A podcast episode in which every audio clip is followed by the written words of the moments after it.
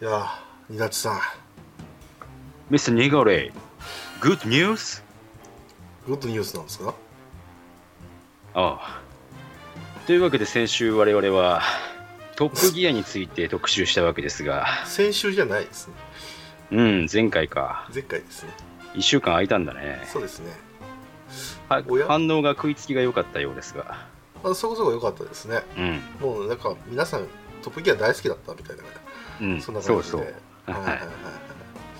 もうそれもあってね。で、うんえーまたね、なんかこう、トップギアの中でも、なんかうん面白い特集の話でもしようかというのをね、あの言わなかった言ったり言わなかったりしたわけなんですけども。うん。うん、まあそれはそれとして、はい。うんえーまあ、これはねお便りいっぱい来てるんで、うん、うん。トップギアの話はね後うんでたっぷりするとして、うん。えーひどいですねあの、まあ、イラントなんで、えうん。ーいつも通りあの天気の話だけちょっとだけしたいんですけど、はいはい。えー10月ですか、えーそうですね今週で、えー土曜日にね毎回我々撮ってるんですけど、うん。えーその全てで雨といううん。ことで、えー大丈夫でしょうかえー、いやー、もう、殺意の湧くレベ ルで。えまああのそういうこともやりつつも職場の方ではまたなんかいろいろトラブルがと、えうん。えーいやもうなんかちょっとだけあのちょっとずつですよね、あうん。の稲地さんがこうツイッターでトロしていくのが、え ーそれをちょっと固めでこうね横目で見ながらあ大変やなっていうそうそう。大変やなーってそう大変やな言うけども特に誰も反応しないので僕もああそうやなみたい なこれに関しては多分この次の収録あたりでなんかこう言われるかなっていう、えええー言ってもいいんだよ。でもいいのよくわかんないけど、 えーそういうことがあって、うんで、えーもう僕もね、あのーちょっと長い休暇を久々に何年ぶりでしょうかわかんないですけども、うん。えーいただいてきたのでね、うんちょっとそれの話をね今日はね、うん。えー退屈かもしれませんがうん。やっていきたいと思うんですよはい。ちなみにあのニナッチさん的には、うん。まあものすごいハイテンションで入ってきましたけども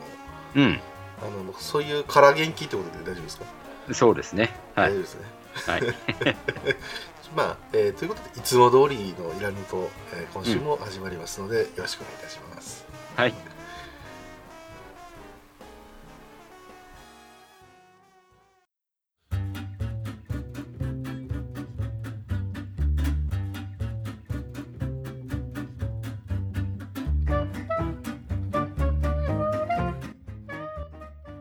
はいそんなわけで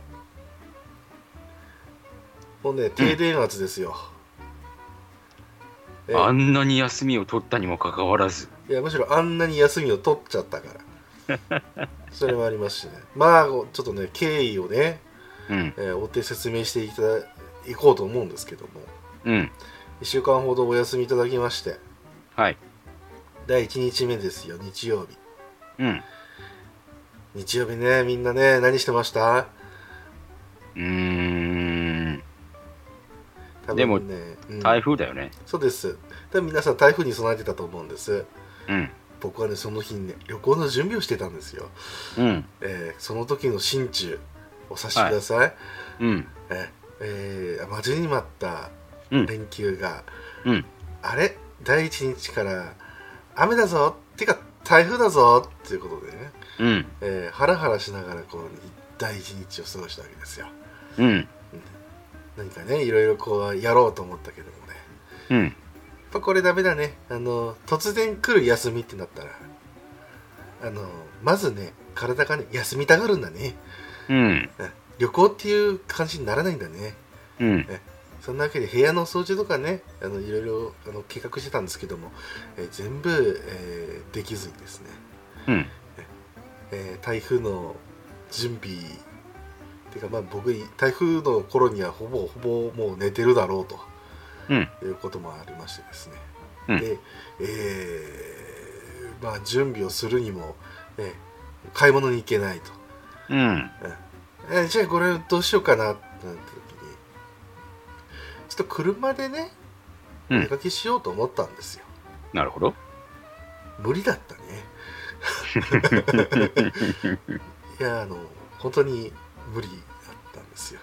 うん。えー出かけるその、えー車庫にねちょっと行こうってその道すがらでも命の危険を感じたっていう えーそのこともありましてそして、まあ、夜中ですよねうん。一体これは台風どういうふうになるのかなということで休暇2日目、えー朝の3時に起きまして、うんまあ、とりあえずご飯食べようと、うんでご飯食べてで、えー始発で行こうと思ってたのでね、うんでで5時とか5時半とかなんですよ、うんパッと外を見てたら、うん雨は止んでるとなるほど。じゃあ行けるんじゃないかっていうことで、うんえー外に出たんですけども、うんビュービュー風吹いてましたねそうね。 えええ いやもう風の音だけで、あえうのん。本当にねなんて言いますか恐怖だけをね感じるっていううん。あこれあれか沖縄の人は毎年感じてる危険なのかみたいなねまあそうですな。なんかねなんか申し訳ない気持ちになったよ ねうんまあ命乞いなところもあるけどもうん。神様許して的な、うん。うん、そういうこともあってですね、うん。えーでその最中にですね実は、えー iPhone でですね、はあいの録音を試みたんですねレポートとして、うん。うん、でこのねレポートをですねこのイラントでちょっとずつ流しながらね話していこうかななんて思ってたんですよ最初は、はい、もう風の音でまずダメだよねうん。そしてあのねあの録音してる最中にですねうん。後ろでガターンと音がするんですよ、ええはいはい。えーえーと何かが飛んでいって何かにぶつかった音なんですけどもうん。えー真っ暗なので何が何だかわからないそして僕は電車に慣れてないもんですからうん。駅に着きましたとうん。で、えー駅員さんにお話を聞きましてええ「えー申し訳ございませんが風の影響のため、えー今現在運行を休止しております」と。ほうほうほうほえーつきましてはですね、えーまあ、安全の確保ができ次第、う。ほえうーほう。点検作業をいたしますので、ほう。えー少なくともですね、えー今この安全が確保できると判断してから少なくとも3時間後ほうほ出ないと動けませんというお話をしましてう。うんうんうん。ダメじゃんとダメじゃないですか。ダメですよ だから5時に出ようと思ってたのが8時になってしまうこれはねあの痛いロスなんですようん。これはちょっとやーもうどうしようもねえなということでおいおいまあもうしょうがないと、これはもう一旦家に戻ろうということで出戻りしましてうん。でこれが6時ぐらいですか、えーそしてですね、えーうんふと帰り道、えー親父殿にですねなんかこうすれ違うんですね、はい。どうしたいということで、うえーん。そしたらちょっと田んぼが大変なことになってるからということで、うん。えーちょっと見に行くと うん。ああそうですかというふうに言った後で、うんえーいろんなね情報をかき集めてうん。あこれはもう無理だと、うん。えーどうしようかなとうんまあね本当に迷ってる間に、うんえーじゃあちょっと俺名古屋まであの、ん電車、えーじゃなくて車で行くからと親父の方が言い始めますはあじゃあ僕もそれに乗ってっていいかいいよということで、いはいはい。車で名古屋に向かうことだったんですけどもうん。それもねなかなか大変な道のりでございましてはい。実はその前に田んぼの仕事を僕もし、えええええー旅行の前に俺はななんでこんな仕事をしてるんだと、ええええええー自問しながらですねパパッと終わらせてですね、うんえー名古屋まで行ったんですけども、うんえーその近く名古屋の近くぐらいで降ろしてもらったんですが、えーその頃には、えー運行がか再開されていたということでね、うん。えーですので、えー基本的にはですねえー3時間から9時間なんで、えー45分程度、えーちょっと早めに名古屋に着けましたなるほど。ここまでする意味が一体あったんだろうかっていうう、んうんえ分かりません僕はもうんうんう、うん、これは一体そのままずっと寝てればよかったんじゃないかっていうね、なるほど、えーそんな虚無感に、えー覆われながら、うん、えーまあ、新幹線に飛び乗ったわけなんですけども、はいはいえー新幹線もですね、えーもう早いえらいもんでねあれね、うんあのーもうすぐね運行してるんですよ、そうですねうん、やるじゃんと思ったらですねうんこれもねギリギリだったんですね、えー東京へ向かう名古屋まで名古屋から東京に向かう間にですね三河安城っていうあの、えー地元の人が全然使わない駅があるんですけども、うんえーえー三河安城の辺りに、えー停泊ちょっと一回止まってしばらく見てから再開しますって言って行ったんですようんでその10分ぐらい後に、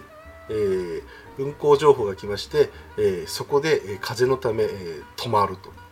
やっぱり僕ギリギリでこれすり抜けたというおうほうほこれはいいぞと、うん幸先がいいじゃないかと思った矢先ううん実はですねこの後で静岡に寄りましてねうんでとある謎の蕎麦屋さんっていう方が、えー古くからの付き合いなんですけども、はいはいえーそうねその方のところに行きまして、まあ、うんおそばを食べようじゃないかということに、まあまああの計画してたんですよ、そうですねえーそれまでの道中、えー風のためにダイヤが乱れまくって待ちぼうけを食らいうんさらにあそこら辺あのそば文化がねもうすでに、えーあるわけなんですけど、はいはいえー駅のホームにね立ち食いそば屋さんなんていうのがね、うんえあるわけなんですがうん我は我はですようんえーそばを食いに行こうとうん言ってるのに駅のホームからねいいすっごいいい匂いのねおそばの匂いすんの、うんうん地獄 これもうイライラし始めましてね、うんえーもう録音ここで撮ってやろうかなと思ったんですけどもおうこほうれほもうねやっぱねあれなんですね台風の影響で学生がこの時間に登校してきてるんですねうんえー、ぞろぞろとこうですね、えー高校生に囲まれまして、うんえー録音どころじゃないと 20区30区、本当にねでなんとか、えー謎のお蕎麦屋さんのところまでたどり着きましてうんあのもうほんと7年ぶりぐらいだったんでね会うのはきっともう誰が来たかわからねえだろうと思ってはいはいまあ分かるような単語をね、うやっんぱもしかしたら分かるかもしれないと思ってうんなるほどなるほどはいあの店の対照的な人にねうん「すいません」とうん「うなぎコーラください」って言ったんですよなんでいやだってそれを言えばねうんおそらくはあそこのリスナーさんでとしてもそうですしまあ出てる方かもしれない人なんで、んそういう噂がねどこかで出てるらしいんですけども、はいはいうんうんでそれ言ったら多分うん誰が誰どういうことが分かるだろうなって思ってたらですねうん何も言わずにですねその謎のお蕎麦屋さんはですね、うんえー言わずにですよ、えーうんまた店内に戻っうんカウンターの中に戻ってきましてうんだから冷蔵庫漁ってるんですよね、はいはいはい、でそこからこう瓶をですねあのええ2本持ってきまして、はいまあまあ飲みなよと、うんはい、いうことで、えー えー出てきたのがですね、えーエセコーラとずんだサイダーです。この2本でございまして。僕はねあのツイッター見ててね思いましたよ、うん、なんてバカなことをしてるんだといやこれもね僕もねうなぎコーラっていうふうに最初言ったのが、うんあのー基本的にはないもんだと思ってたからうん単純に僕をだと理解してもらいたかったがためのう言んった言葉だから。うんだからあのそれはいいんですようん僕あんまり罪ないと思うんですそうかな そうかなでもね彼彼曰くですようんまあ僕は勝手に解釈してる部分はありますけども、うえんー店の店主がね、えーあれを出せと言われて、えーねえというのはねさすがにこう、うん、食い物商売をしてる身としてはなかなか出しがたいとはい。いうことで、であればということで、うんえーとっておきの日本をですね、うえーん振る舞うことが礼儀であろうと。うんえうーんそういう論理でですね、えーうん出てきたわけなんですけどもうんでここでおかしかったのがですね、えーこの2本を飲み切らねばうん注文はさせねえとこういう雰囲気になりまして ですねあれですはいよ岐阜から静岡まで来てねなんでねままず通りに飲まなきゃいけないんだ となんで2本も開けなきゃいけねえんだとそれはね、君が悪いよね。えーおかしいでしょ僕さっきから僕言ってるでしょそば食べに来たんだってうん新そばの季節だからうんそばを食べに来ているのになんで炭酸飲料でしかもまずい方のそれは、ナリコーラって言っちゃった君の敗北だよね。いやどちらにしてもねだから出てきたと思うんだよね、うん。うん、多分ね何してでも出てこなかった正直あの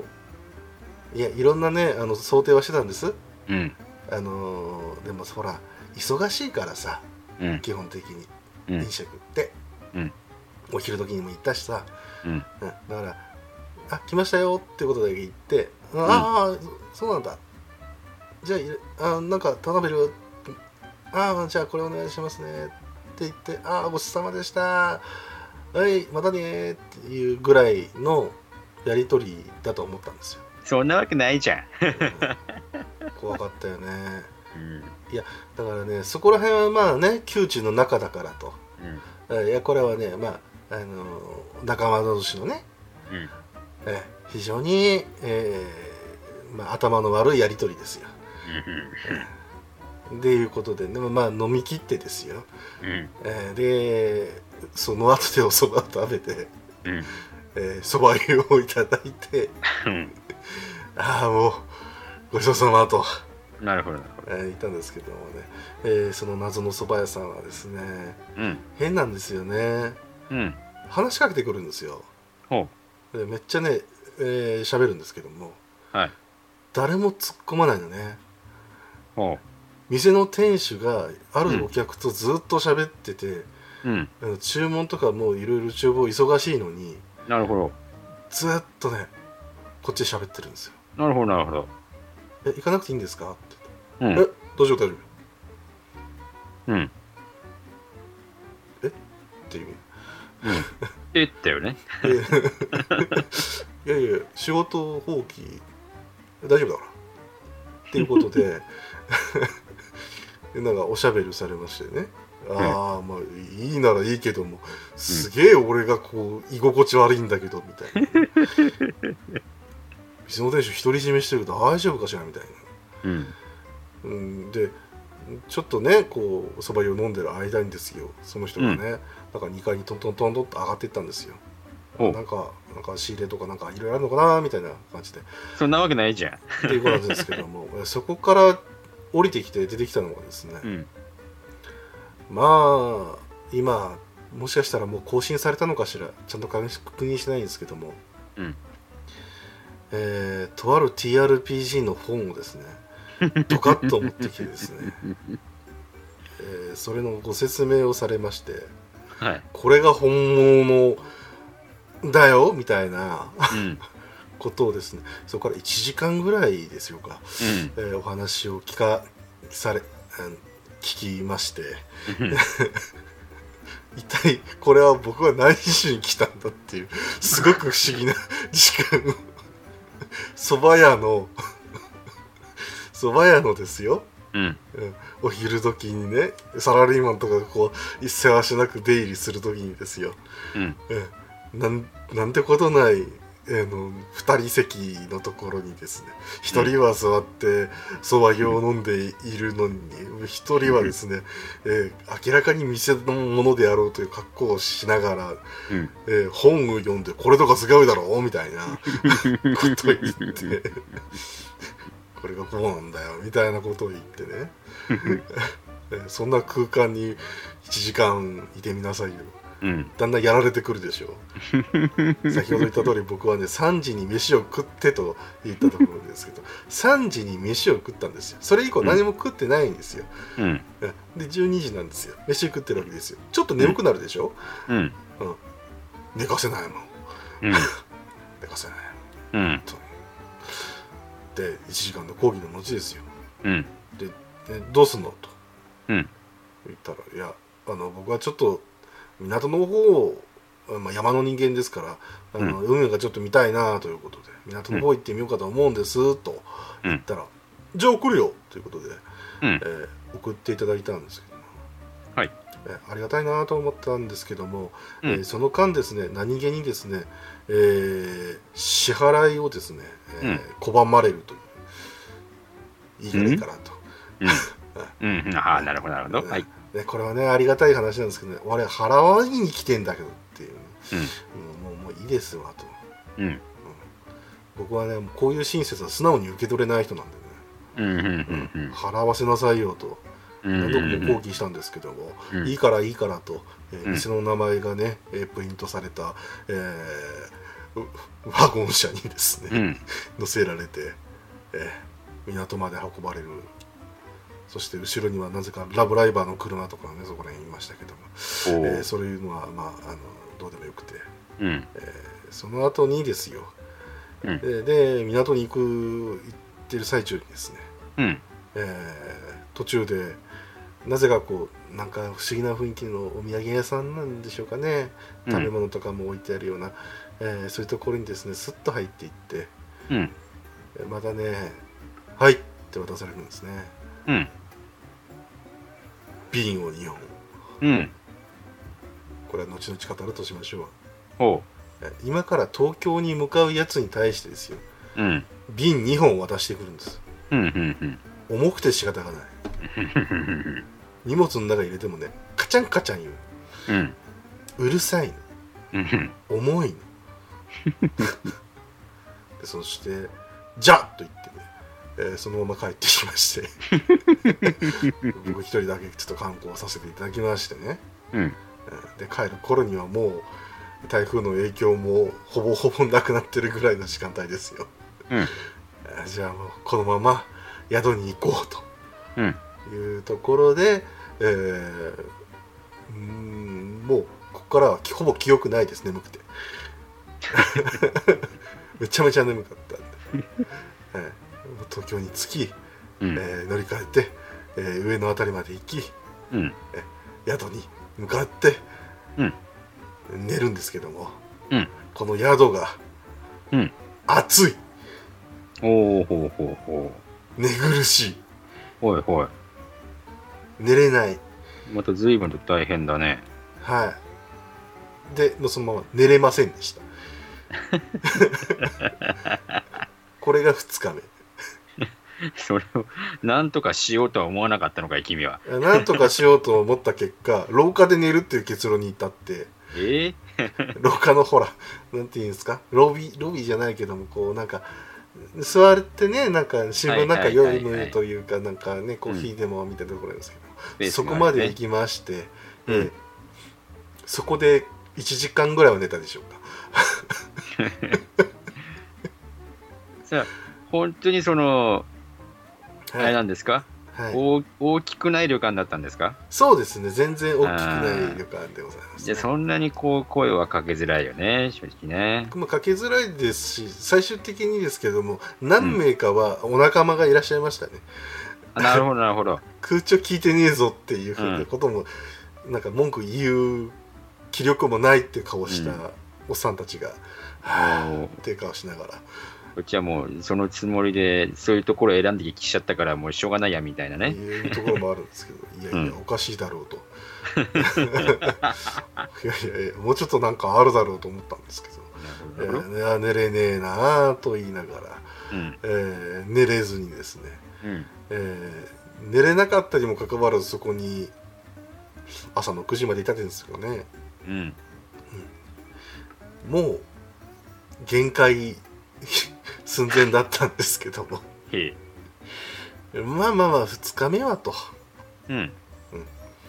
でも2日目はこんなもんだろうとなるほど、なるほど。じゃあ3日目ですよ。うん。これもねあのいろんなあの予定を立ててね、えーえーここの日はこれ行こうっていう計画をしてたんですけども、うん。えーよりにもよってですねこの日は池袋に行こうというねそういう計画だったんで、うん。えーしんどかったよね、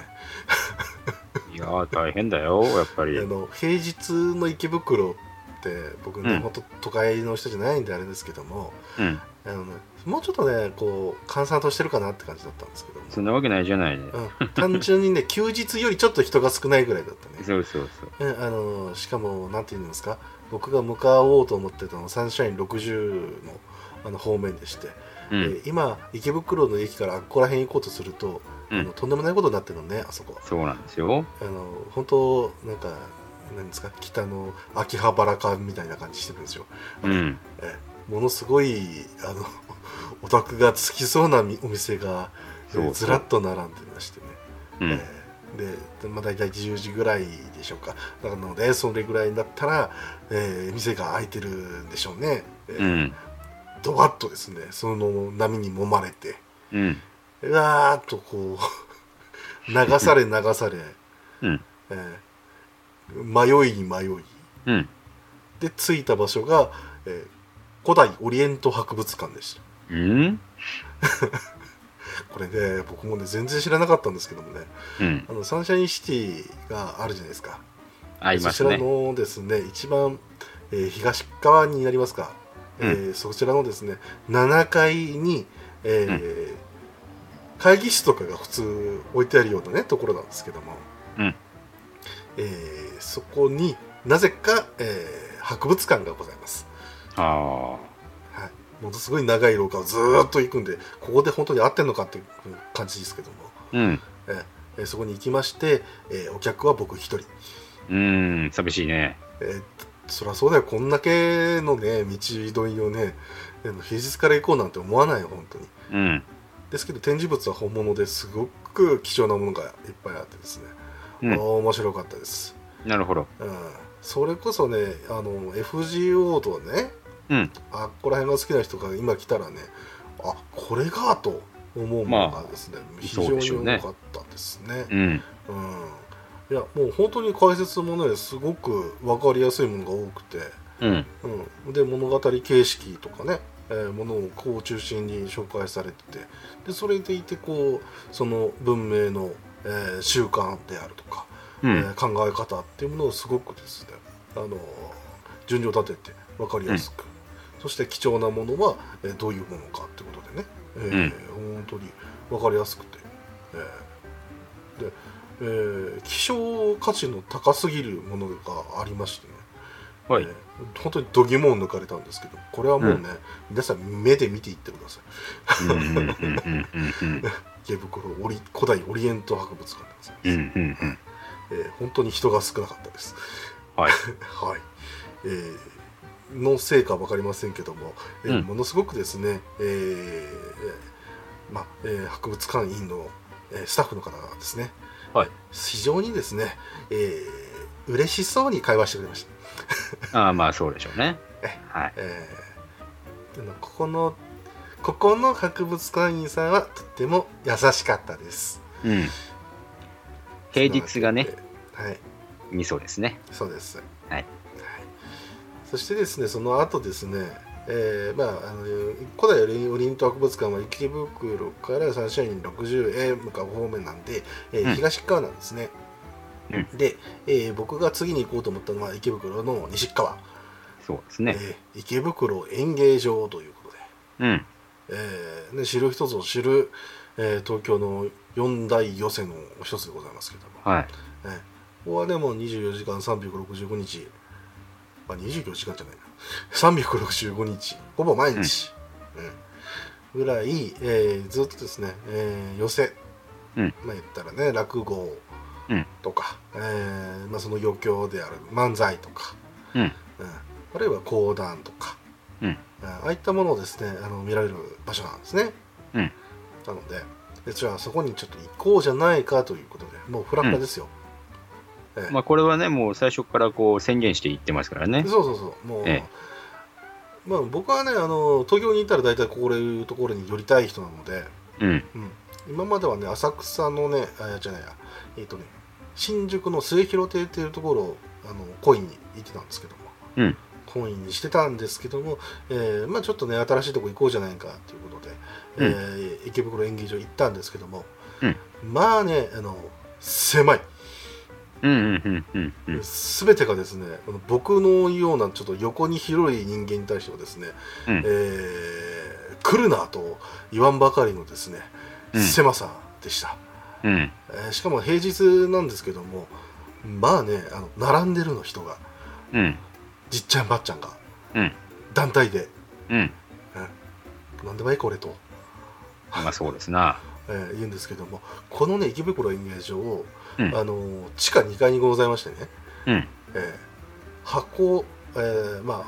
あん入る人数がですね座席だけで言うと、えー100満たないんですうんうんうん。めっちゃ狭いの、狭いね。はい、圧迫感すごいんですけど、えーうんそれでもほぼほぼ満席ぐらいの、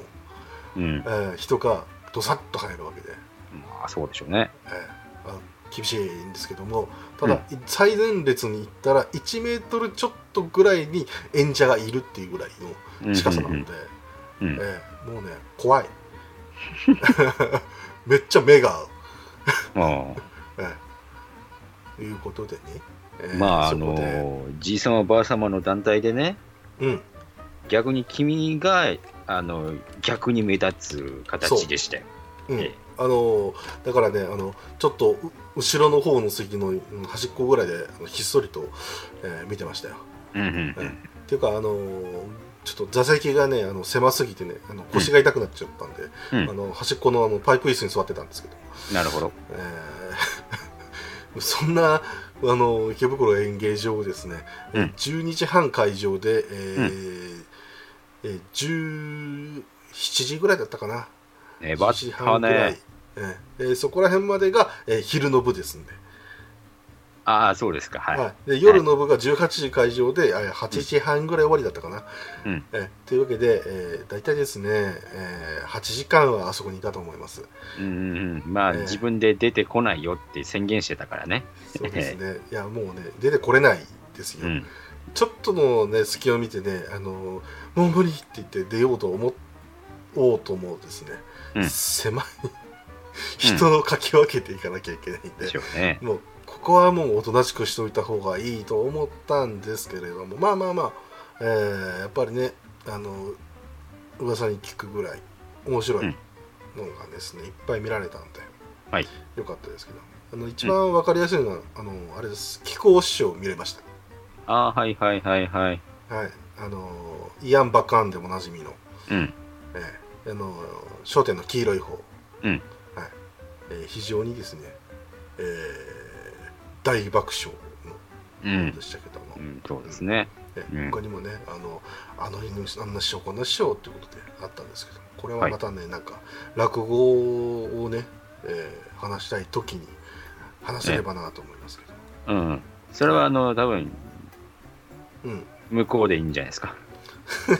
向こうだとあの一人は絶対興味ない からねうん一、人はずっと喋ってるかもしれないええおそう、前そう、それで、その要因で呼ばれる可能性はありますね。いやーどうだろうなえお前が演者かっていうくらい喋ってるんだ からね、えーまあいいんですけども、はい。まあでまあもうもう3日目はもう池袋それで終わりでございましてうん。ああもうもう疲れたと、うんということでもう一度ですね上野の方に戻りまして、うん。宿に行きこれはまあまた勝負ですようん。あこ今日こそ眠るぞとうん。いうことでねもう氷枕なんていうものを用意したりとか、えー飲み物を買い込んでですね部屋はあったんですね。部屋はありますよちゃんとあの、キュルキュルキュルとか BGM になって、こう、部屋がないとかいうことはなかったですね。何ですかそれあの、ヨーロッパのホテルみたいにね。あやたらたらたらたらって言っててあっちが止まってねえから出てくんだよシャイニングみたいにみたいなああいうことでしたからね、あれの方がねまだ俺寝れた、うんセパレートしますとかさ、うんああいうのがねです、はいはいだって僕があの苦しんでるのはまず暑いっていうところだかうんうんうんその対策で氷枕を買ったら、うん、だからあのあれをほっといたら気管支炎だものっていう感じにな るそういう風邪をこじらせたよっていう感じの方になっちゃいそうだったんで、なるほどうん、これでもかっていうことで、うんえー頑張ってですね、えー睡眠時間、まあ、これ薄い睡眠だったんですけども、えー5時間は確保しましてはいはいはいはいああこれはいいじゃねえかと思いながらですね、ギリギリだねえーギリギリです寝てないから そんな寝てない中ですね、うんえーふと天気予報を見ると豪雨だよっていう予報が出ますうんはい、えーね、東京の皆さん、あの日寒かったですね。ええー僕はその日にですね、えー上野に遊びに行きまして、 上野にいるから上野に遊びに行こう。上野公園は、えー国立科学博物館でございますよ。いやー、ここ、うん骨が折れましたね。うんうんうんうんうんえーまず、あの、僕がですね、上野公園の広さを舐めてました。なるほどなるほどうんあそこはダメですね。うんうん、あの東京ドーム何個分とかの世界じゃないですかダメですか、そうですようん、だからもう国立科学博物館に行くまでに、えーやっぱあれもねすごいんですねあの平日とはいえうんえー修学旅行シーズうんンなおかつえー何語喋ってんだおめえっていう観光客の嵐、うんえーそれにまみれながらですねなんとか科学博物館に来ましてうん4日目第1弾うんアンデス展でございますほうほうほ合言葉は「アンデス」って何ですうあははいあこれこれね公式キャッチフレーズなんてもう仕方ないです、あはいねはいハッシュタグアンデスって何ですって書いてあってこれで広めてくださいね的な感じでやってらっしゃったんですけどもあはいはいはいっつってね、えーただねこれがですねなんか、えー TBS との、えー研究協力みたいなことを書いてあってうんあこれ世界不思議発見だと、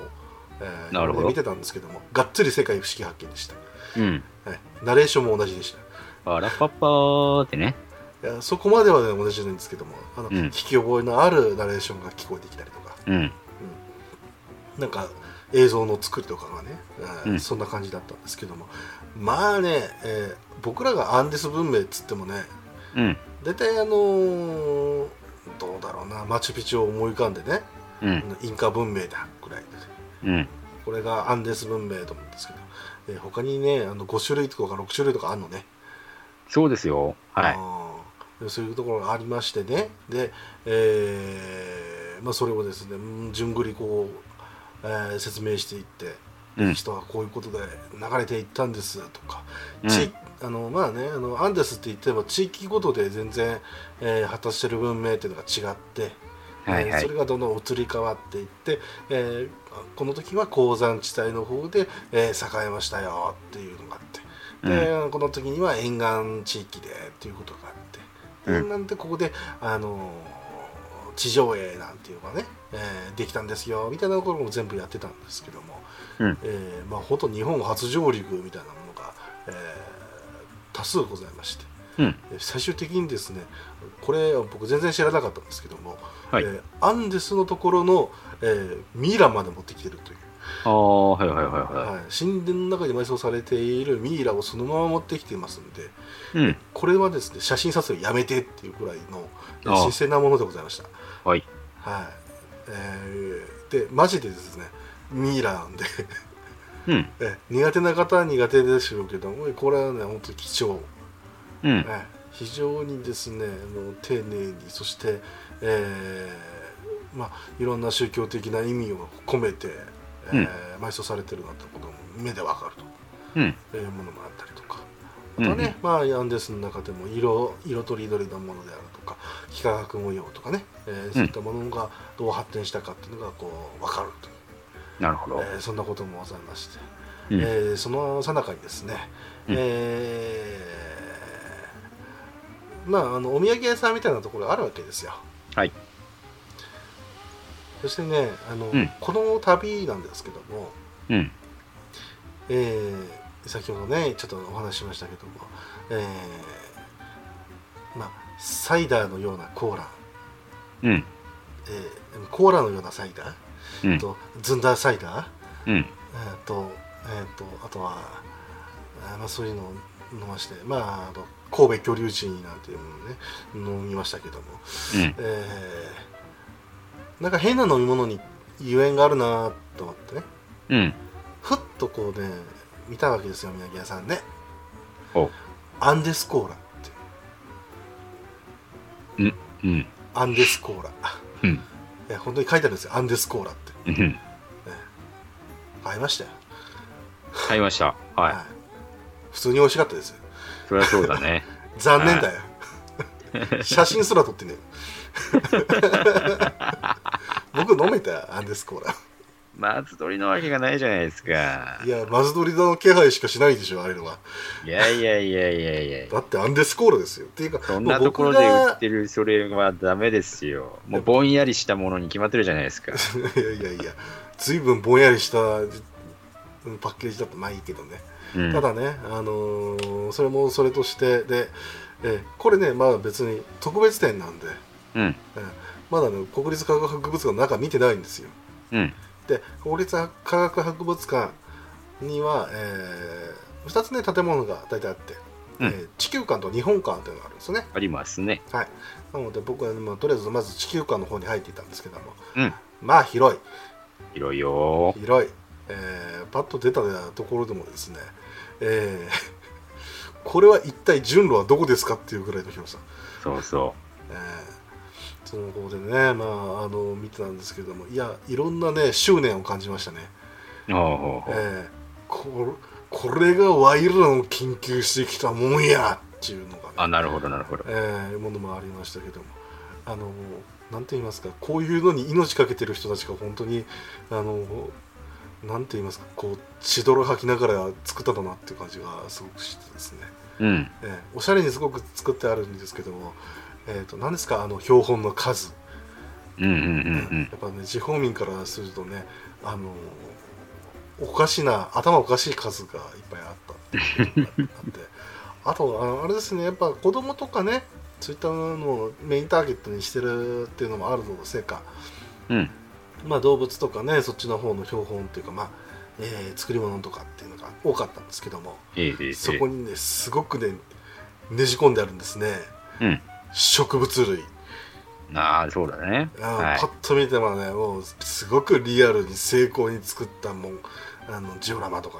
うえん。ーまあ、もう本本モノ本を使ってたりもするでしょう、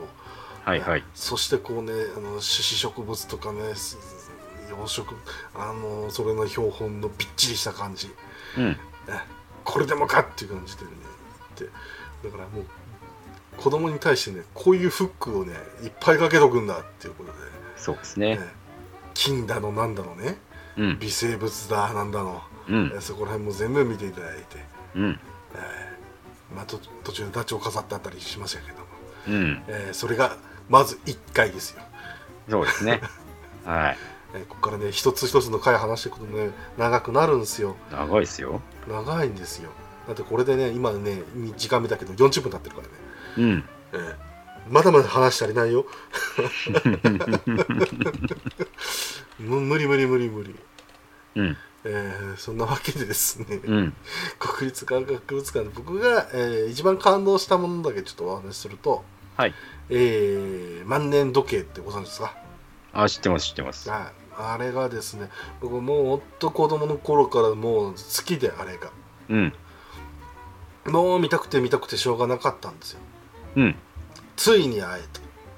た、はいはい。えーそこから僕のテンションがマックスです、うん。えー、大体4階だったかな、えうーにそれが、あのー入ったところに置いてあるんですけども、うん。えーそこから出てきたですね、えー日本の科学の歴史うん。という展示がありまして、うんえー僕の大好きな江戸時代とかね、うんここら辺のやつがあるわけですよ、まあ、平たく言えば平賀源内とかね、うん。えーここら辺がやったりとかあとは、えー解体新書なんていうのがあったりとかしてですね、えー僕とてもすごくですね自分でなんか遠巻きに自分を録画したくなりましたね うん。えすっごく気持ち悪かったと思いますうわ みたいな、えーあのあのオタク特有のキモい声うんあれをこう踏み出しながら、えーよだれ垂れ流しながらみたいうん。な、えー、椿飛ばしながらみたいな、うん。えーそんななりましてですね、えーでそのまま奥進んでいくと、えーえーありましたねえーはやぶさはいはい。はい、がございまして、うんもうあなんですか、えー目と鼻の先うん。感動ですよねうん。でそしてちょこっとあったんですけどもね、えーそこら辺の近くにですね、えーなんかねあのなんか少しだけこう外壁のところに説明が書いてあるんですよ、うんなんだろうと思って見てみるとここに穴が開いてるんですねちちっちゃいすんごいちっちゃい穴はいはい。もううん微量な感じこれなんかって言ったら、あのスペースデブリがぶつかった後ほーみたいな、あうんものすごい速さででつ微量な粒がこう宇宙って舞ってるんであ。うん。でそれがぶつかると、うん、こんな熱い鋼鉄製のものでも穴が開くんですよっていう、うん。そういうところがあの展示されててはーみたいなねうん。えーこんなところ多分誰も気づかんやろうっていうところを、えーうん僕はそこだけでうんうんなってました、やうん。っぱ気持ち悪かったねまあ、しょうがないね。仕方ないね、うん。ねでその後ねゼロ戦もそのまま飾ってあるところが見て、うん。えーでその後ですか、まあ、テレビのうん元祖と言われるものの展示見たりとかして、うん。わあ楽しかったっていうことで、うんああもうもうお腹いっぱい帰りましょうかね、ということうでん。う行っん。たんですけども、うん。えー、まあ地球館って地下もあるんだねうん。忘れてたねそうですね。で1階まで降りてきた後にふっと気づいてえ「えまだあんのか!」と 「もう足疲れた!」ってなったんですけども、うん、まあとりあえずそこであのご飯食べてですね、うん。えー、何でしたっけあれカツカザン、えーチキンカツでしたっけな、ほう、はいはい。えーなんかそんなそんなのあったんですようん。それを食べて、うんえー勢力を養ったところでえー地下に潜ってうん恐竜ワールドですようん。いやーうるさか ったね男も女もキャーキャー言ってたよそうだね。すごいよ、えーあのツイートでも言いましたけどもね幼稚園児がね、こう団体でわーキャーって言ってるんですけども、うえーん。その横でですねいや本当この人は一体今日は何しに来てるんだろうっていうぐらいきちっとしたサラリーマンの方がですね、えーその横で歩いててあの上、まあ、ティラノサウルスのね、うん、化石というか模型がこう辛さうんを気にされてるわけですよ、はいそれはを下からねわーって幼稚園児が見てるんですね、い。うん。えーその横でサラリーマンが同じような顔してわーって見てるんです ね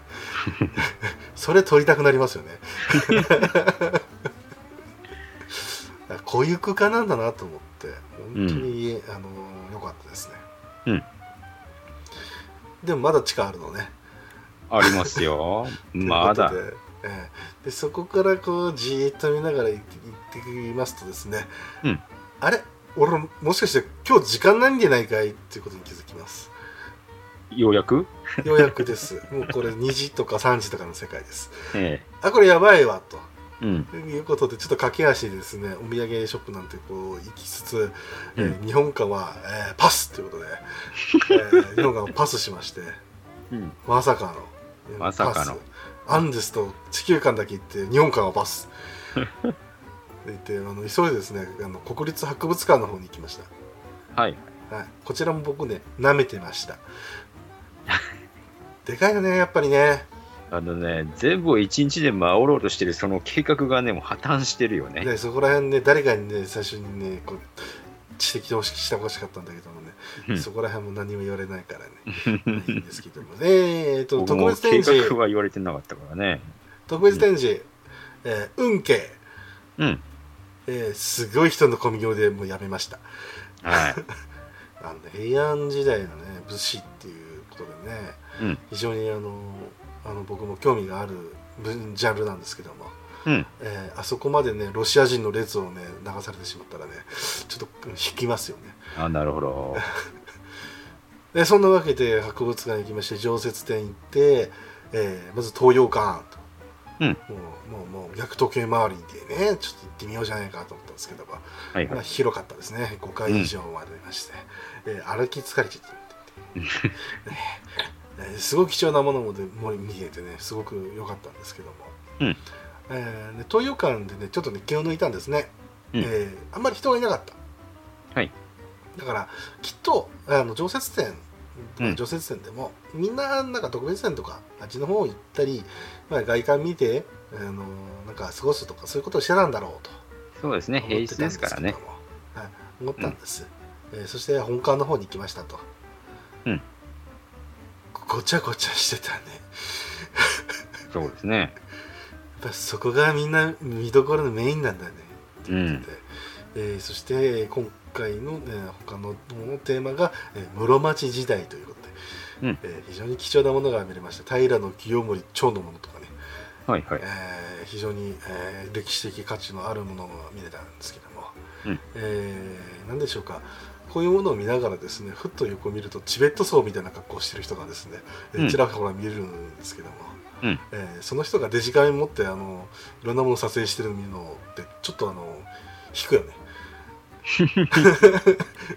ありがたみって一体何だろうみたいななんか不思議な世界観だなと思いながらですね、うんえーあとなんて言いますか小学旅行生は「えー何あれ何あれみたいな感じでこう走り去っていくんですけども、うん僕はじっくり見たい人だったのでじーっと見てるんですけども、うんえー横でね多分イタリア人でしょうね女性がですね、えー同じようなペースでずっとついていくんですね、ほあーなんだろうと思いながら見たんですけども、うんえーおそらくですねこっちに気づいてないぐらい同じペースだっうまあはいはいはいで、えーその人と一緒に、えーお土産ショップまでなぜか行きま した一定の距離を保ちつつ、なるほどうんでもねお土産ショップに行った瞬間ですよ、うんえー本日の閉店時間まであと15分となりましたってアナウンスですようーん5時閉館なんでねあそこねうんやっべえということで、えーお土産屋さんの 掛けずりもありまして、うんえーいろいろ買おうとはしてたんですけども、うんあのーちょっとここで一つ物言いいいですかどうぞあのー日本のね、うあんの伝統工芸あの伝えたいのは分かりますようんいいものが置いてあるのも分かりますようんでもね高くねえかあそこいやいや当たり前だろうっていういやいやいやいや例えばですよセンス、うんセンスはい普通ね京都とかはねうん三宅屋さんで行ったりもね、うん高いって言ってもねそんなに3000円ぐらいですようん安いもので1000円ぐらいですよ下手すら500円、うんあの骨がねプラススチックとかになっててね、うんそういうの聞きましょう聞きましょううん最低で6000円でしたよそうですねああの品揃えいやもうそれはもう藤村さん式ですよなんですかいやいいものだから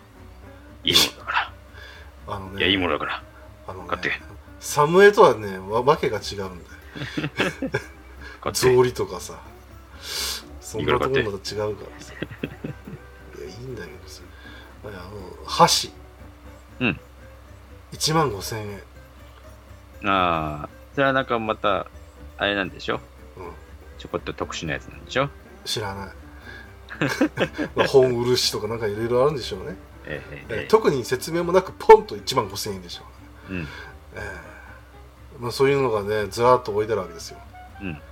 こういう時ってね人間ってね、まあ、特に庶民ですかうんえー私のような人間はですね何買うかうんポストカード100円だあまりにも悲しいってねやっぱねおー家族のものとかいろいろ買おうと思ってもねうんあの何がいいんだべっつってこれいいかなと思ってそしたら8000円でしょ あの手ぬぐいの方がいいかなと思って手に取ったら、うん、4000円でしょうん迷うわけでしょうんそしたらちょっと安いコーナーでうーいいものあるかなと思って探すでしょうんいいものあるんだようんで安いじゃんうん買うよね押すとかじゃ本日は買い来店いただきましてありがとうございましたさあ帰ろみたいなねなんかちょっと悲しいな悲しかったですよだからもう上野に関してはもうリベンジしますよえうんえうんもううんいろいろもう万冊握りしめていきますようんうんうん一人コミケ状態でいきますよはあはあはあもう10万円とかそこら辺持って、一応ね言っとくと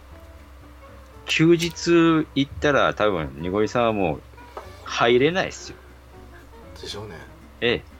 ん戦争ですあれは日本ってなんてああいこ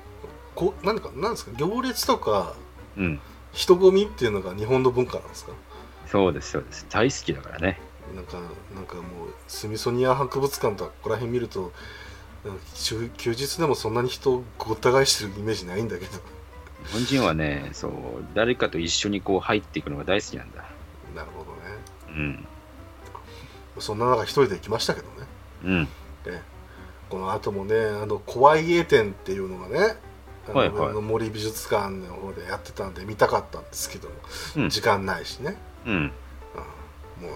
ううんしょうがねえっつってなるほどでその後ですようんまあ、ちょっと早めに帰ってこれたからと。うんで荷物整理しがてらね、うんうんまあ今日は夜はどうやって寝ようかしらと作戦を練っているわけですよでもねちょっとねあの音がするんですねカチンみたいうんなでそこで気づくんですねおあこれまだ飲んでなかったってあれえーそんなわけでですね、うんえーお土産に持たされていたうんえーうなぎコーラと芋サイダーを、えー、賞味出しま して、えーやられた様子はツイッターでご覧くださいだからもうなな何何この人は自分から地雷原に突っ込んでいくのかなとか思いながら見てましたけどきつか ったねきつかったっていうかねでもあのこれ結局ねあのいろいろお土産買ってるわけですようん荷物多いわけですようんその中でこの瓶を残しておかなきゃいけないでしょ、なるほどうんもう飲み切ってねもうこんなもん捨てたらいいわけです よでしょもうね蕎麦屋さんが不憫でならないよなんで僕の味方をしてくれないんだよ。ね蕎麦屋さんの�bar麦屋さんのね気持ちはね僕はよくわかりますよ、あそうねかいじゃあお前行けよ。 お前行けよ。違うでしょなんだ古よ。き友人がねわざわざ訪ねてきてくれたんだから、うん、ちゃだんとしっかりおもてなししてねからちゃんとしっかりおもてなししろっつったでしょいや。ちゃんとしっかりおもてなしをしろっつったでしょ。ねしっかりと話がこう通じる友人がね来てくれたからこうね通じなかったじゃね RPG えのかよ話をしたんじゃないかもしだ話だろ。俺はそば食いに来てるっつったのに飲み物を渡せて、飲み物飲ませておかしいだろ。いや日も本語うだとね今通じないんだよ、そこなんかよくわかんないけど。若若者がねもう旅に出るからじゃあこれを持ってけと いうふうにねいやいやいやい よやく。全部よかれと思って渡したわけですよ。それが君には気に入らなかっただけの話で ね。だから気に入らねえっつって言うんでしょいやだっつってんので、えーうなぎコーラ飲みましたけどそんなにねうなぎいなかったですねそら、うん、そうそうんな。にレいなかったですビューをね、はい誰かがしてましたから。なかったんですけども、うんこれあのまたツイッターにも書きましたけども、えー飲んでたのがねロビーみたいなところでね、ええ。てかまああのもう暑くていられないんで、うん。えーちょっと外に出まして見たんですけども、横でねあのね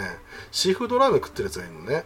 ほうほうあほのシーフードヌードルあのニシンのねう。うん。うんあれってもう魚介類の匂いめっちゃするじゃないですかはい。真横なんですようん。でこっちうなぎコーラなんですようん。うなぎコーラでうなぎが隠れてああ飲めると思っていたところにうなぎのかちょっとする海鮮の匂いがうん。ここれねあの呼び起こすんですね 呼び水となってですねうなぎがニョロニョロニョロニョロって出てくるんですよカビに反応してしまったわけだね。そうです コーラ飲んでるのにううんなぎの感じがしてうんあこれはあれ運が悪いのかなみたいな いろんななんかトラップが今回発動するなって、うんえー、狼狽してたわけなんですけど、うんえーその日次の日ですよ浅草行こうと思ってはい。でもねここまであのあのやられてるでしょうん。なんかバカらしくなっちゃってうん。もういいや明日あのー予定してたけどもううんもう考えずに移動しようと思って その日はですねもう寝たんですねええそれが功を奏してか、え。うん。えちょっと寝れました、うん。えーそんなわけで起きて、えーちょっとねもう体も軽くなったんでなるほど。あーよしちょっと遠出しようということで、えーうん遠出っつってもあのお台場に行きましてね、おおはいはいはえー新橋乗り換えよりかもね、い。うん。えーそんなわけで まあお台場といって僕が見に行きたかったのはですね、うんえー科学未来館なんですけども、もう展示物はいいかということで、おおほうえーもうお台場なんだから、うんダイバーシティに行こうということでなるほど。もう蒼天の下、えー悠然と立つ立つユニコーンをですね見に行ってはいはいはい。おおこれがということで写真も何枚か撮りまして、うんえーその後でですねダイバーシティ7階にございます、うんガンダムベースということで、あはい あ、それでね、うんそれであのツイッターの写真だったんだね。そうなんですよ、えーガンダムベースちょっと簡単に説明しますと、うんえーガンプラをね販売してるバンダイさんの、うんえースペースなんですけども本当にガンプラによるガンプラのためのガンプラのガンプラみたいなうん。いやガンプラではないけど、えーまあねお店なんですけども、うん。えーガンダム関連の、えーグッズが置いてあったりとか、うん。えーあるいはですねガンプラはもうそのままほとんどの種類が置いてあるとはい。そして、えーね、ガンプラを作ってる工場静かにありますけどそこら辺の、えーちょっとね展示だったりとかうん。また、えーガンプラで、えーまあ、コンテストやった時に、うん特別賞を取った、うん最優秀賞を取ったなんて作品をそこで飾ってあったりとかなるほど。あるいはですねもうそのまま買ったガンプラを、えーそのままそこで作れますうん。と2パー貸し出しありますみたいな、あえーあ、そういうスペースもあったりしてで、えーあと他にもね塗装スペースかこれがねレンタルであの塗装スペースありますっていうおおすごいですね。うん、すごいですなんで結構ね1時間で何2000円とか3000円とか取るんですけど、うん。うん、でもあのー都会としてはやっぱりこれいいんじゃないかなといいじゃないいでいすサーかビね。ス、うん、うん。でしかもあのですねこう、まあ、平日だったんですごい人いなかったんですけど、うん。えーパッとですねこう塗装してる人を見たらですねええ。某有名プラモデラーさんでしたおここでやってんだっていうねまあ、そこで必ずやってるってわけじゃないんでしょうけどね。いや言ってもあのそういう人が横にいるとかだったらもしかしたらねアドバイスちょっと簡単にしてもらえるかもしれないんでうん。これはこれでまたなんかねあのいいんじゃないかなと思ってうん。でまあそんなわけで僕はあのこうやって今冷静に言ってますけども、うんテンションはだだ上がりですでしょうね。ええそんなわけで、えー BB 選手をはじめですね、うんええーいろんな写真をまあ本当にねもうあのなんていうんですか、えーキットが置いてあるっていうだけじゃなくて完成品も展示されてるんで、うんうんう。うんんあのあれとかこれとかそれとかもですねもう完成品を目の前にしながら買い物ができるんで、うんわあこれはいいやとうん。いうことで、えーいろんなものを、えー見ましてうん。じゃじゃじゃじゃじゃと、うん。えー限定品っていうのをねうん。ちょっと見ようじゃないかと思ったらですね、まあ、うんこの限定品がちょっとね重いんだてかでかいんだうん。あーまあこれぐらいだったらと思って、えーまあ一つ手に取りますわなうん。ええでその後いろいろ見ますわなはいはいはい。だんだんカゴがね重くなってくるんですねそうだね。うん気づいた頃にはあのお前本当にこのまま岐阜に帰るつもりかっていう量ですよねいやここまでガンダムベースさんありがたいところうん。買った後でですね、うんえーちゃんと、えー、ヤマト運輸さんの 方で、えそりゃそうだ送るためのですね、えー うんちゃんと輸送のための施設がというあるということで、えそりゃー、そうそだこに書きまして、うんえーそのまま送ってですね、えー頼むぞということで 送りましてうん。はいで、えーそれは今この部屋にございます ちゃんと届きました僕はあのーはい唯一あの、ツイート連の中で、はい。あ、冊子とかいう風につぶやいたのは許さない。いいですか。こ G セーバーいいだろうれ ?G セーバーは良かっただろうあのね、G セーバーがどこに展覧し合ったか、もうちゃんと見ました。俺ね、あんま見えねえんだよ。あ、そうですか。あのね、あそこがああの G セーバーがね、うん。まあ、えーハリウッド版ガンダムがですよ。うん。えーえー置いてあった場所はね、F90 が並んでるところですよ。ああ、なるほどね。 MSV 扱いなんですよ。ああ、うんだから、あっ、察するわけですよ。うん。しかもねあのその G セーバー、えー今ねあの再販があの予定されてるので、あ、うん、はいそっちの意味でも、あもう展示されてるからえー後々売られるんだなっていうので理解したんですよまあ、G セーバーはね、一回作ったから再販できるんでしょうね。まあそれもありますけど、なんとなく声が上がったんでしょうねあの再販してくれとまあ、G セーバーの方は G サードの方の立体化が声が強いんですけどね、実はね。まあそうなんですいやまあうん。売れないだろう ななのでまあねうん数量限定でというまあそうそういうことも垣間見えてねうん。えー非常にもう面白かったんですけども、うん。えーその後にですね、えーまあお昼時ぐらいになってじゃあまあ、えー上野に戻りつつなんか行けるところないかなということで、えー神田とかね、えーええここら辺にちょっと回りつつ行こうかなと思ったんですけどもまあ、えーその前に寄れるところがあるだろうということで、うえん。ー僕が本当に匿名込める街うん。ですね、えー秋葉原ということで。うん。ねえー平日もあそこはいつも人がいっぱいだね。すご平いね。日だからこそあれぐらいで済むんですね。いや、うんでもね、なんか休日に行っても平日に行ってもあんまり人変わんねえなっていうぐらいの量なんですけど、 毎あ回毎回。ホコ天の影響もありますからね。まあ取れるところ。の平分量っていうのかな。日は平体日はそんな感というかなんというかねまあというよりはなんというか、えーまあみんな暇なんだなということで。うん。はい、そんなわけで、えーちょっとね TRPG ショップなんていうのをちょっと巡ったわけなんですけども、はい。まああのお察しの通りロールステーションとイエローサブマリンですけども。うん。えーでそこのところにですね、えーとあるものがですね2500円という もので中古で売っててあなあんだべこれはと思やっったて、ねはいえーちょっとね写真撮ってツイッターに上げてみたんですけど、うん。えー予想外にちょっと反応がありましてねうん。こんなに高くなってしまったのかとうんえ。驚きですよね。すごいですよね、うんえ。ーちなみに状態はねそんなに良くなかったですよでしょうね、これはね。うん、でそれがね、まあ、2500円もするじゃないですか、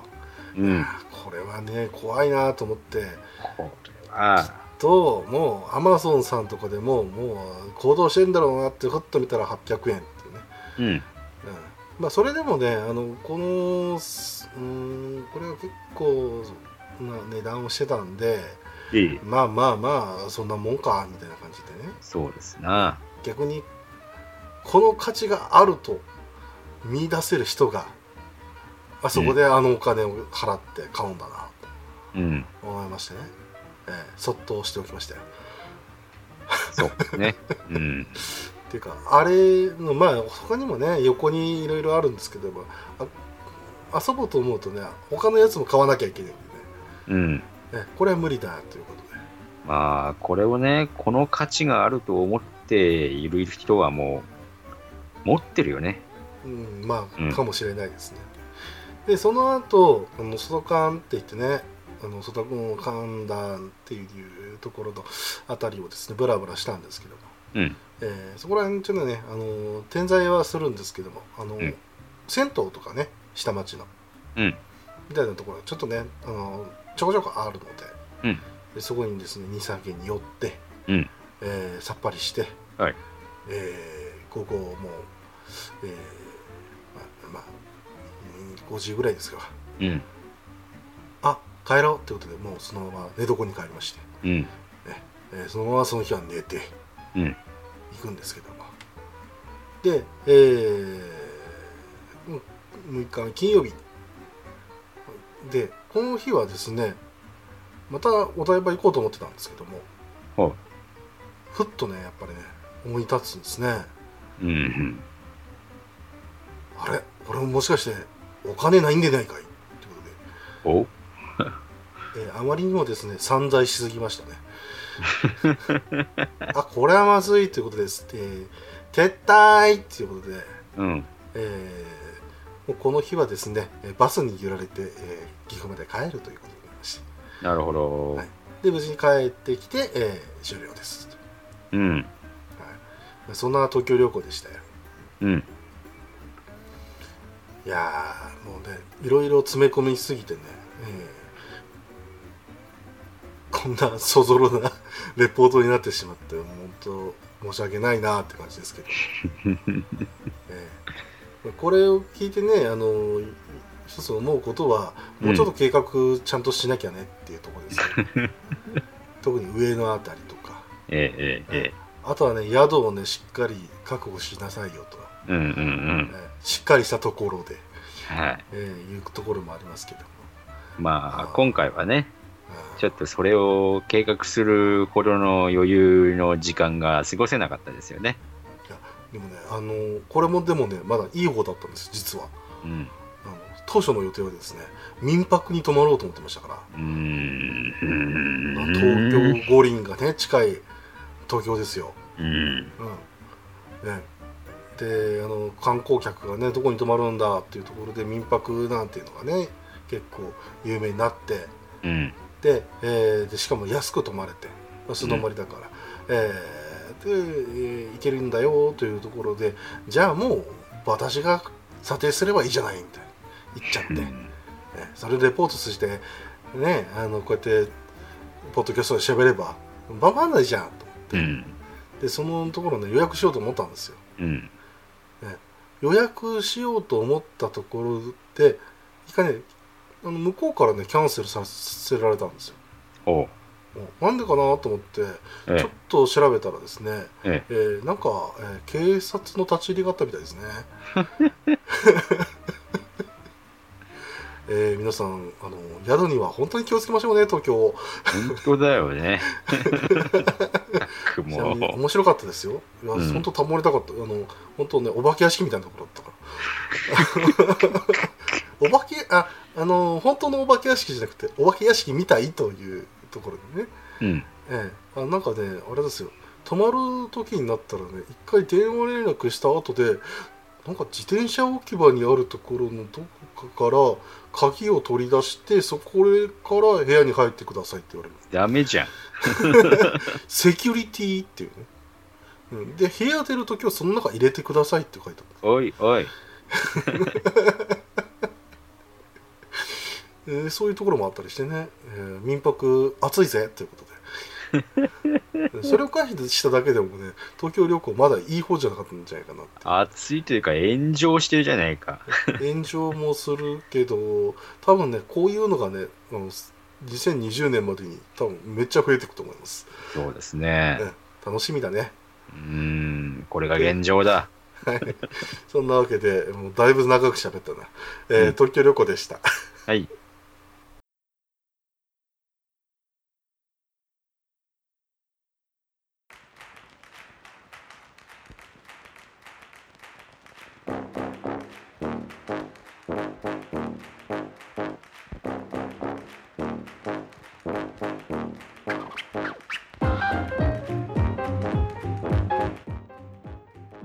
はいそんなわけで、うん。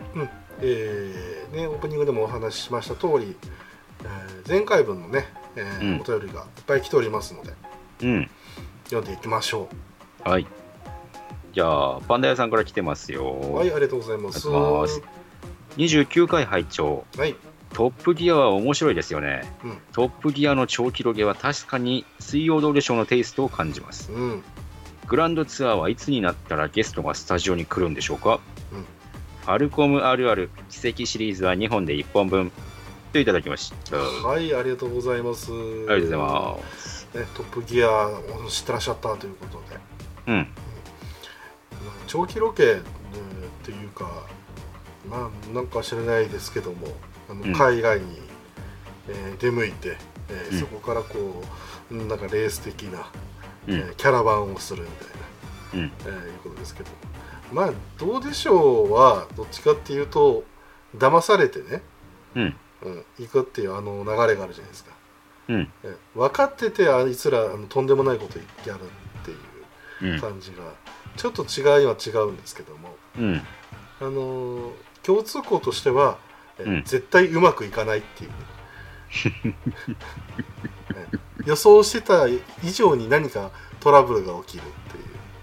そういうところはやっぱねどうでしょう的な感じもしなくもないですね、うん。えーだからお前がみたいなあの責任のなすり合いみたいなうん。そういうのもあったりするんでね うんちなみにあれ以降トップギア皆さんご覧になりました見てないですね。あなるほどまあ本当に時間あったら見ててほしいなと思うんですけどうん。あのあとはねグランドツアーも見ていただきたいんですようん。本当にゲストスタジオ来ないんでええ。ええーまあ、第1回だったかな、えーゲストが「呼んできてます」って言って、えー落ちて死んでうん。その後何だったかなコブラに噛まれたかなんだったかなえーもしくは熱中症で死にっていうことでうん。 3人ぐらいあの画面の中に死んでるっていううん。そういう状況があったりするので、うん。えー非常に、えー殺伐をしてて面白いですよ、うん全然来ないんでなるほど。であと「ファルコムあるある」も書いていただいてますね、うん。えー奇跡シリーズは2本で1本分ということで、うん。えーそんな時代以上なものになってますんで最近は、うん、あの次は出てくるとかいう予告はあるんですかうんもう多分出ますなるほど。てかあいつらあの頭おかしいんで出します またいろんなものを練って練ってそしてあのキャラこのキャラ、えーし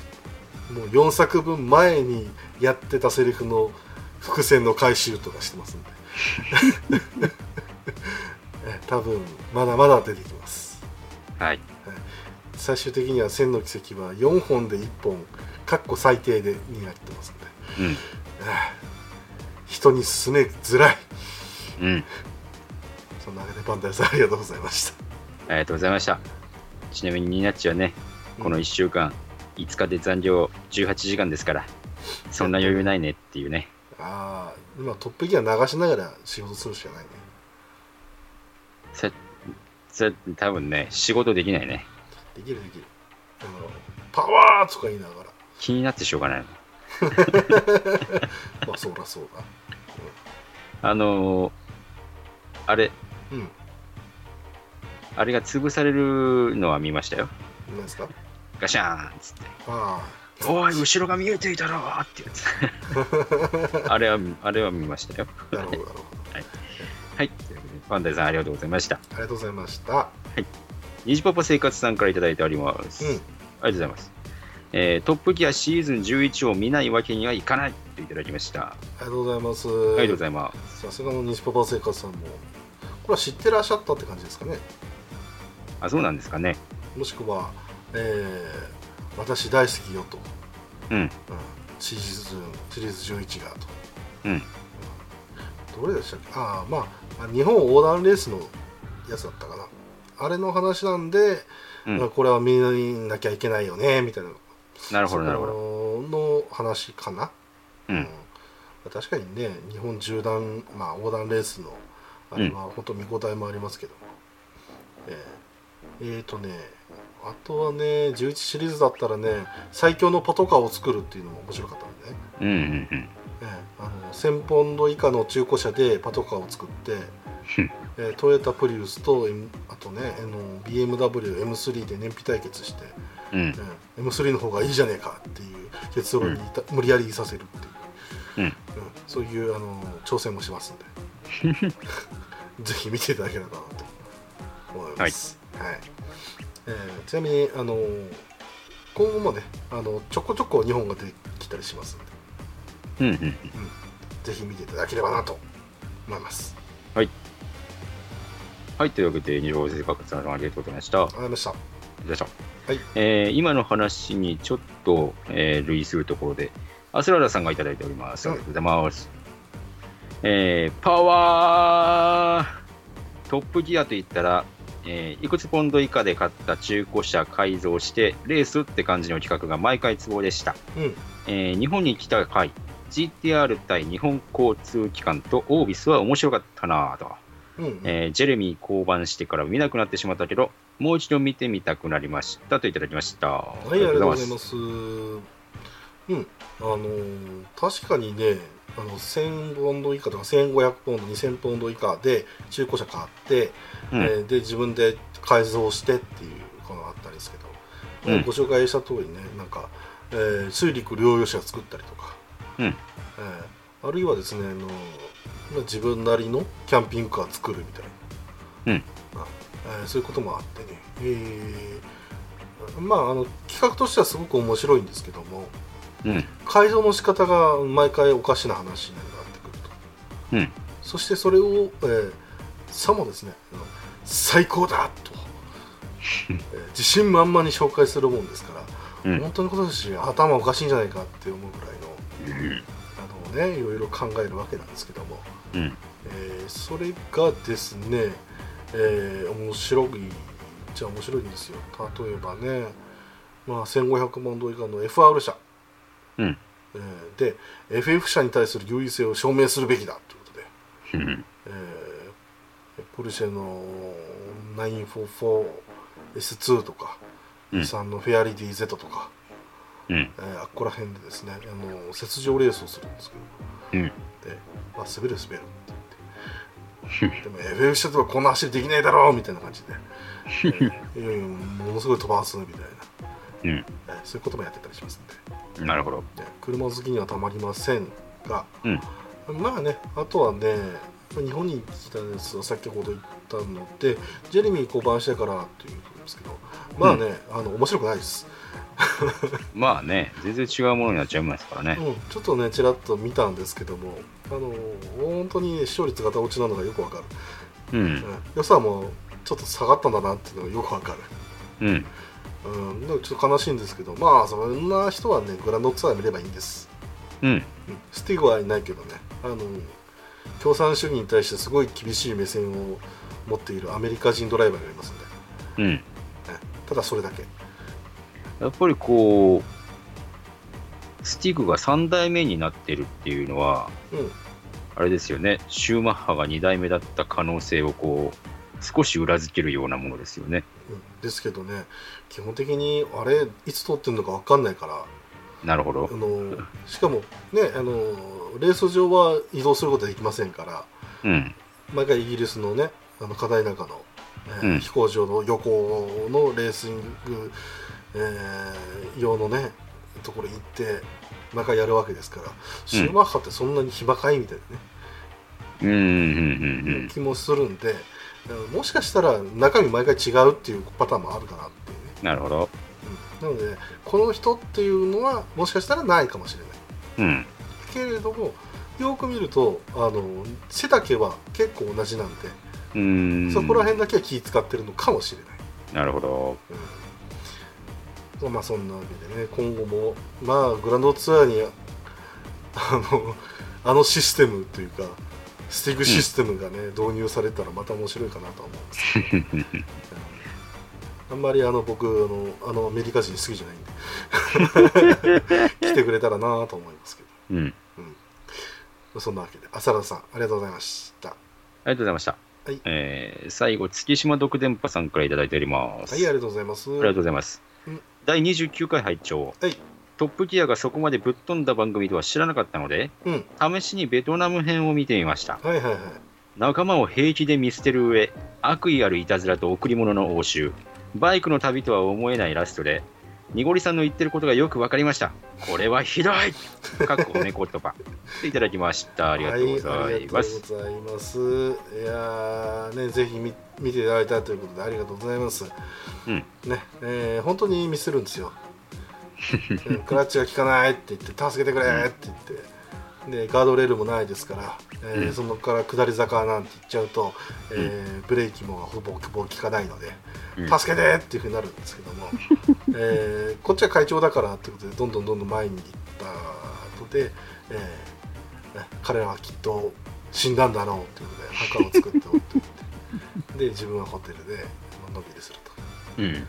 そういうことをしたとか あこれはベトナムはベトナムでもベトナム別のベトナムかなああとはバイクでね、えーやってる方なんで、えー思い出としてはそうですね、えー貴重なんですようん。バイクでね、うんあの壊したらそらその場で直さなきゃいけないし、うんあの撮影だってストップするんですようん。それなのに海岸でバンバカバンバカ飛ばしてるで砂が詰まってあーってなってるみたいなわかるだろうっていうやらねえことやすんなよみたいなとかあとねこれもねロードショーに、えーよくあるんですけど、んまあまあロードショーのベトナムの、えー縦断の時もそうだったんですけども、うん。あの気候の変わりやすさだったりとか、そうですね。えーあとはですね道路状況の悪さ、うん。うんうんさらにはこう煽り煽られのあの世界うん。あれをですね完全にやっぱ同じなんでえ逆にですねトップギアも、えー水曜どうでしょうもガチなんだなっていうのがよくわかる これがデフォルトなんだあの国はっていうね、なるほど。えー危険危険だね。ああんなところ走りたくねえですけども本当にひどい、うん、それでもねあのなんか変にね最後の方はねなんか感動させられる場面とかあったりとかね、うん。えーあるんですけど、まあ、それがあのそのまま文面通り受け取れるかどうかは、えー人それぞれなのでぜひね一人一人確認していただけたらと思います。なるほど。はい。そんなわけで、月島特典パさん、ありがとうございました。ありがとうございました。はい。今週のお便り以上ですね。はい、ありがとうございました。まあね、一周空いてしまって、えー申し訳なかったんですけども、えーね、今週からはまた、えー頑張って毎日、毎週ね、毎日は無理だね、毎週ね、あの更新していこうと思いますので、はい。はい。えーまたまたお便りを募集しております。よろしくお願いいたします。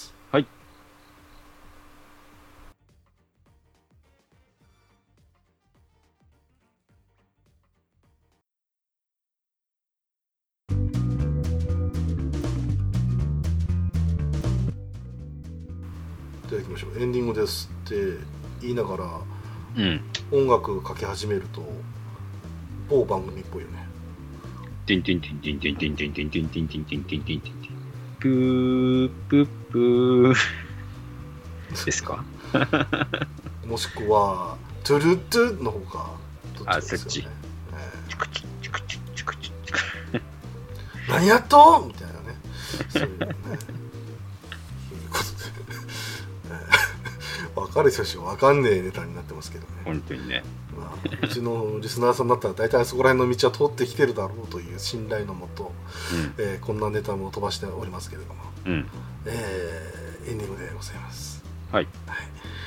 えーまあ、疲労困憊をしてる人と、えー休暇をしたはずなのに、えーまあ、なんか使い切ってる人と、 えー両方でやってるこの番組なんですけど、うん。まあもう10月も終わりますね。終わりですえなーこれがアップされてる頃にはもしかしたら11月かもしれないので、うん。えーさらば10月ということなんですけども、あと2ヶ月ですよ。ああ、もうそんなに。うんもう年末の予定なんかございますかえなんもないえ特にない何を、何をおっしゃっているのか意味がわからないですね。いやそうなんですか え いやいやいや仕事が忙しくなりますっていう予定もあるのかなと思ってえ仕事が非常に忙しくなりますね。ま あそうですよねえいやもうあのいっそのこと仕事辞めますみたいな報告を待ってはいるんですけどもえうん、それはないですかね。逆にもう辞めたらって本当に進めたいぐらいですからね その職場はどうなんみたい転職だってね、大変なんだよ。なねそりゃそうですよね、えうんただなんというか、えー転職したら間違いなくいい世界が待ってると思うんだけどなえうんどうかな。いやー まあいいけどまあねそんなねなんか仕事の話なんていうのはイランドではあんまりしないわけで、うん、うん、どっちかっていうとね合間合間でね、えーお話をするっていう、えーそういうのが定石になってるんですけどもうん、それがねあの1週間もないとねあの結構お互いたまるもんもたまるんじゃないかとね、うん、思ってねこう稲地さん今回はどういう感じになるのかなと思ったらねうん。やっぱ溜まってたね溜まってたねねそういうのもね本当はこうやってポッドキャストで吐き出せればいいんだけども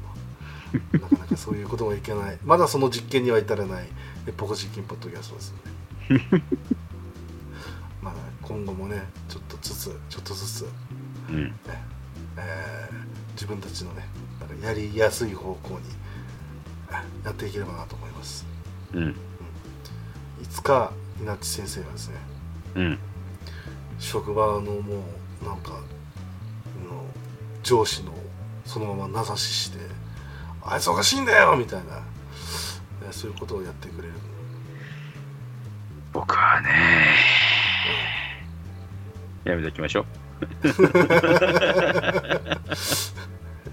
えーチキン2人でお送りしておりますイランのインナといいません、えー今日はこれでお開きでございますうん、はいお相手は、えーさて僕は BB 戦士を何体買ったでしょう、えー正解した方には、えー正解のお写真を送ります濁りと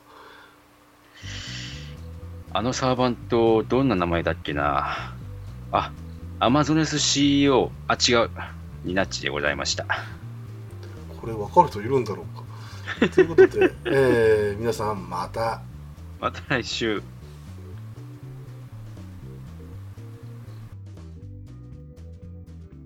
この番組では皆様からのお便りを募集しています。宛先は Twitter アカウント、いらぬ遠慮と予防線、アットマーク、いらぬとへのリプライ、またはダイレクトメッセージと、ハッシュタグ、ひらがなで、いらぬとをつけてのツイート。メールでは、いらぬとアットマーク、gmail.com、i, r, a, n, u, t, o までお願いいたします。